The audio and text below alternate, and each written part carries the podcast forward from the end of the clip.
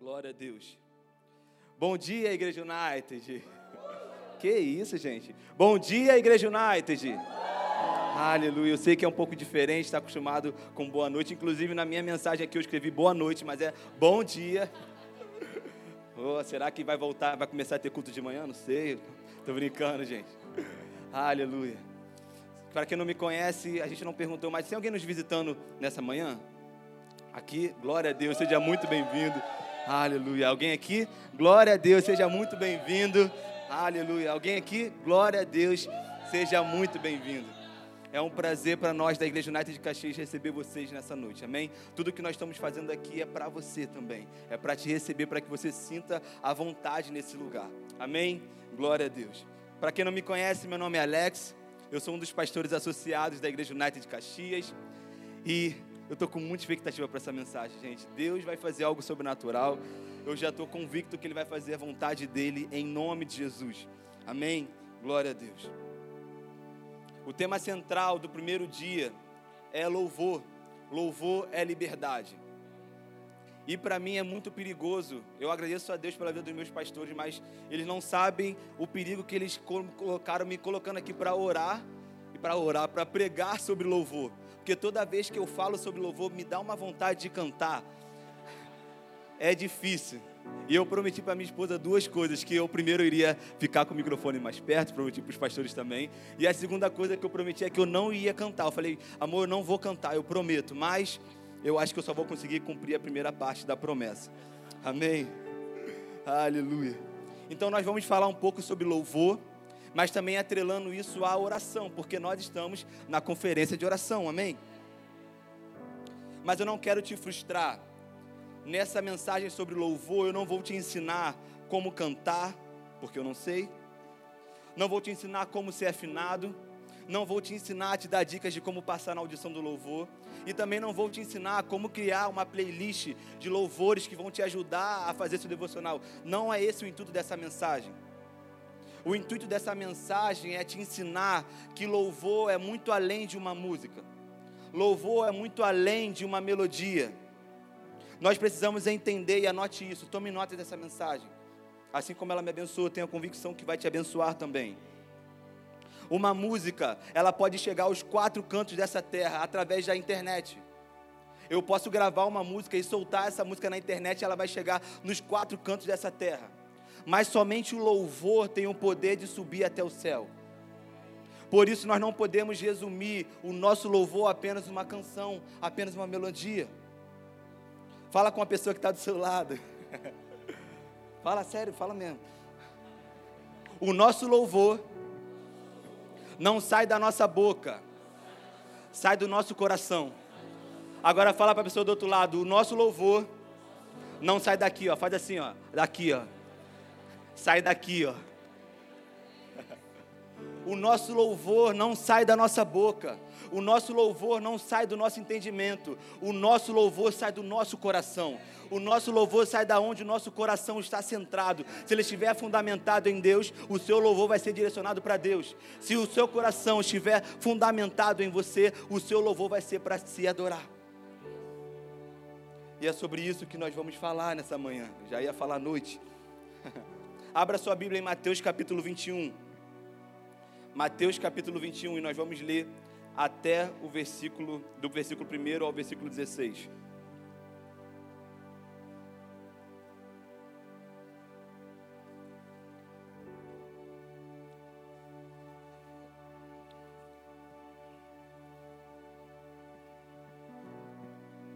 Mateus capítulo 21, a partir do versículo 1. E diz assim: quando se aproximaram de Jerusalém, ao Monte das Oliveiras, Jesus enviou dois discípulos, dizendo-lhes: Vão até a aldeia que está diante de vocês, e logo encontrarão presa uma jumenta, e com ela o jumentinho. Desprendam e tragam para mim. E se alguém disser alguma coisa, respondam: O Senhor precisa deles, e logo ele deixará que vocês tragam os animais. Ora, isso aconteceu para que fosse cumprido o que foi dito por meio do profeta. Digam à filha de Sião: Eis que o rei vem até vocês, humilde, montado numa jumenta e um jumentinho, cria de animal de carga. Indo aos discípulos e tendo feito como Jesus lhe havia ordenado, trouxeram a jumentinha e o jumentinho. Então puseram em cima é, delas as suas capas e sobre elas Jesus montou. Versículo 8. E a maior parte da multidão estendeu as suas capas no caminho, e outros cortavam ramos de árvore espalhando pelo caminho. E as multidões, tanto os que iam adiante dele, como as que seguiam, clamavam: Hosana ao filho de Davi, bendito que vem em nome do Senhor. Hosana nas alturas. E quando Jesus entrou em Jerusalém, toda a cidade se alvoroçou e perguntaram: Quem é esse? E as multidões respondiam: Esse é o profeta Jesus de Nazaré da Galileia. Vamos parar aqui rapidinho, deixa a sua Bíblia aberta. Até aqui está tudo lindo. Até esse momento está tudo maravilhoso. A profecia se cumpriu. O povo está adorando a Deus, ao Jesus naquele momento. Está declarando Hosana ao filho de Davi. Bendito seja aquele que vem no nome do Senhor. Está tudo maravilhoso. Até que, no versículo 12, vamos voltar, diz assim: Jesus entrou no templo, expulsou todos que ali vendiam e compravam, derrubou as mesas dos cambistas e as cadeiras dos que vendiam pombas. Versículo 13: E disse-lhes: Está escrito: A minha casa será chamada casa de oração, mas vocês estão fazendo dela um covil de salteadores. Cegos e coxos se aproximaram de Jesus no templo e ele o curou.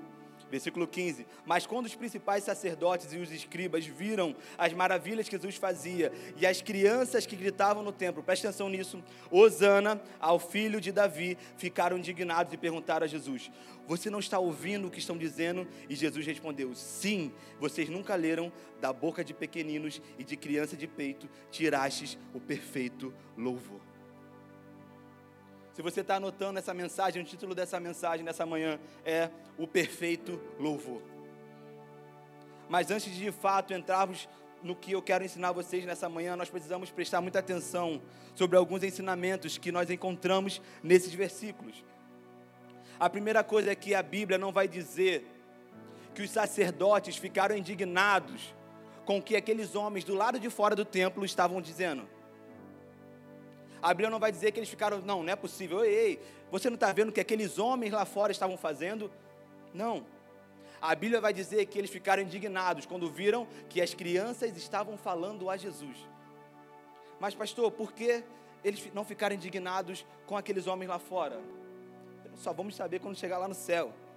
Mas enquanto eu estava orando, o Senhor colocou algo no meu coração.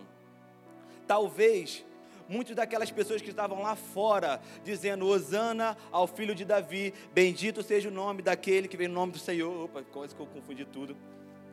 Talvez aqueles homens que estavam lá fora, algumas horas atrás, estavam lá dentro do templo, comprando e vendendo. E talvez os sacerdotes olhavam para aquilo e falavam: Ah, talvez aquilo dali não é, não é de coração. Mas quando eles viram as crianças falando, eles se lembravam do que a palavra estava escrito. Quando as crianças, do coração de uma criança, uma criança de peito, tiraste o perfeito louvor. Quando eles viram a criança cantando e declarando: Hosana, aquele bendito seja o nome do Senhor, Hosana ao filho de Davi. Hosana quer dizer salve-nos. Então o que aquelas crianças estavam dizendo é: Filho de Davi, salva-nos. Só você pode nos salvar.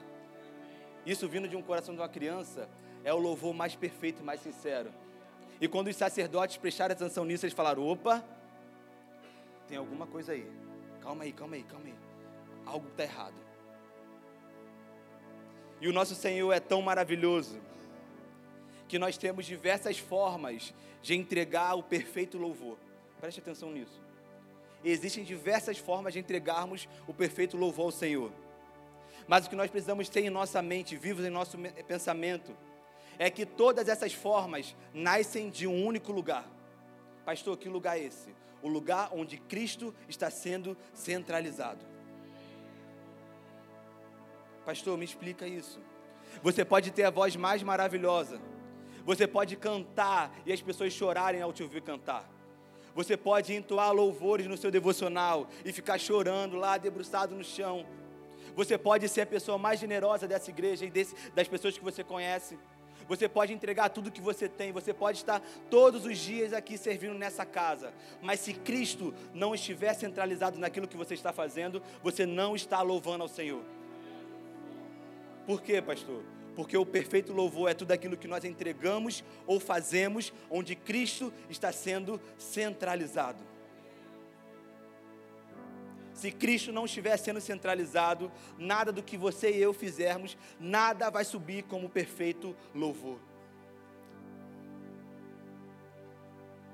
Enquanto eu estava orando e, e preparando para essa mensagem, o Senhor colocou três palavras no meu coração: rendição, adoração e exaltação.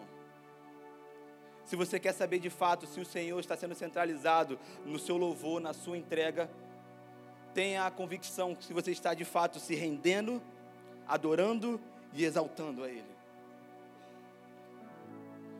E no início, quando eu estava preparando essa mensagem, eu ia colocar essa parte no final. Mas o Espírito Santo falou: não, coloca no início, antes dos pontos. Por quê, Senhor? Porque é a hora de eu e você começarmos a pensar se de fato estamos entregando o perfeito louvor ao Senhor. Chegou o momento de pensarmos se de fato estamos entregando o perfeito louvor ao Senhor. Aleluia. Mas o Senhor também colocou no meu coração duas formas de entregarmos o perfeito louvor ao Senhor. Anote isso, a primeira forma, através da oração. Anote isso, através da oração. E nessa hora talvez você esteja se perguntando: sério, pastor? Sério? Eu consigo louvar a Deus através da minha oração, eu consigo entregar o perfeito louvor através da oração? Sim. Sério, pastor? Agora eu vou ter que orar, eu até falei isso no domingo passado. Agora eu vou ter que orar cantando. Vou ter que todo dia de manhã falar: Senhor, toma minha vida, Pai. Toma minha igreja, toma os pastores Tiago, Ju. Não. Não é sobre isso. Mas sim, a nossa oração tem o poder de tornar um perfeito louvor. Como? Nós vamos falar sobre isso. Pensa algo comigo. Nós aprendemos na série chamada Como Orar, que a oração é como nós nos comunicamos com o Senhor. Amém? Amém? Glória a Deus. E também aprendemos nessa mensagem que o perfeito louvor é tudo aquilo que eu faço ou entrego onde Cristo está sendo centralizado. Amém? Logo, nós podemos dizer que a minha oração se torna o perfeito louvor quando na minha oração eu me tiro do centro e eu coloco o Senhor. Eu acho que vai ficar mais claro. Vamos lá. Vou fazer, vou dar um exemplo para vocês. Senhor, meu Deus, me abençoe, Pai.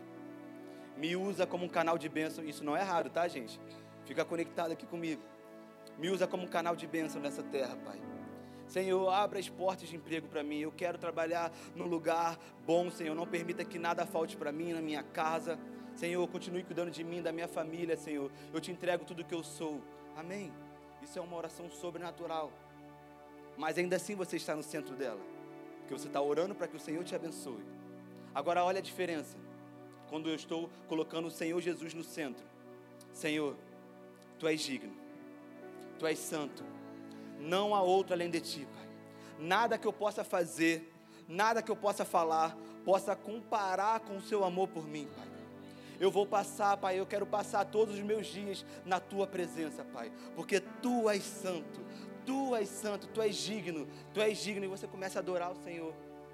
Nesse momento em que você se tira do centro da sua oração e coloca o Senhor como centro, você está entregando o perfeito louvor através da sua oração. Aleluia. Hum. Atos capítulo 16, versículo 25. Atos 16, 25. Abra rapida, rapidamente a sua Bíblia.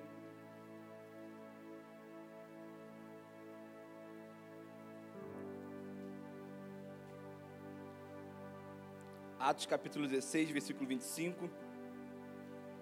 Uma passagem bastante conhecida. Vamos lá. Por volta, por volta da meia-noite, Paulo e Silas oravam e cantavam louvores a Deus. e os demais companheiros de prisão escutavam. De repente veio sobre eles tamanho terremoto que sacudiu os alicerces da prisão.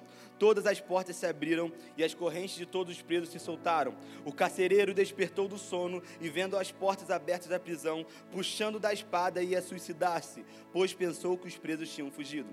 Mas Paulo gritou bem alto: Não faça isso, não faça mal a si mesmo, estamos todos aqui. Então o carcereiro, tendo pedido uma luz, entrou correndo trêmulo, prostrou-se diante de Paulo e Silas. Depois, trazendo-os para fora, disse: Senhores, que devo fazer para ser salvo? E eles responderam: Creiam no Senhor Jesus e você será salvo, você e toda a sua casa. E pregaram a palavra de Deus ao carcereiro e todos os que faziam parte da casa dele. Aleluia. O mais triste disso tudo é que muitas das vezes nós pegamos o versículo 25, quando fala que Paulo e Silas estavam na prisão, nós tiramos a palavra orar e deixamos só a palavra cantar. Aí o que nos faz achar e entender que o que fez sacudir aquela prisão era o que eles estavam cantando. Mas não é isso que a, que a palavra diz. A palavra diz que eles estavam orando e cantando. As orações e as canções de Paulo e Silas estavam subindo como forma de louvor a Deus. Cristo estava sendo centralizado em tudo que eles estavam fazendo.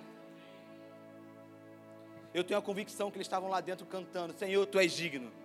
Nós estamos aqui, mas nós sabemos que nós não estamos sozinhos. É o Senhor que está aqui comigo. É o Senhor que está aqui. É o Senhor que está aqui. Estava entoando e louvando ao Senhor. Eu tenho a convicção que eles não estavam lá, Senhor, me tira daqui, Pai. Seja feita a minha vontade, Pai.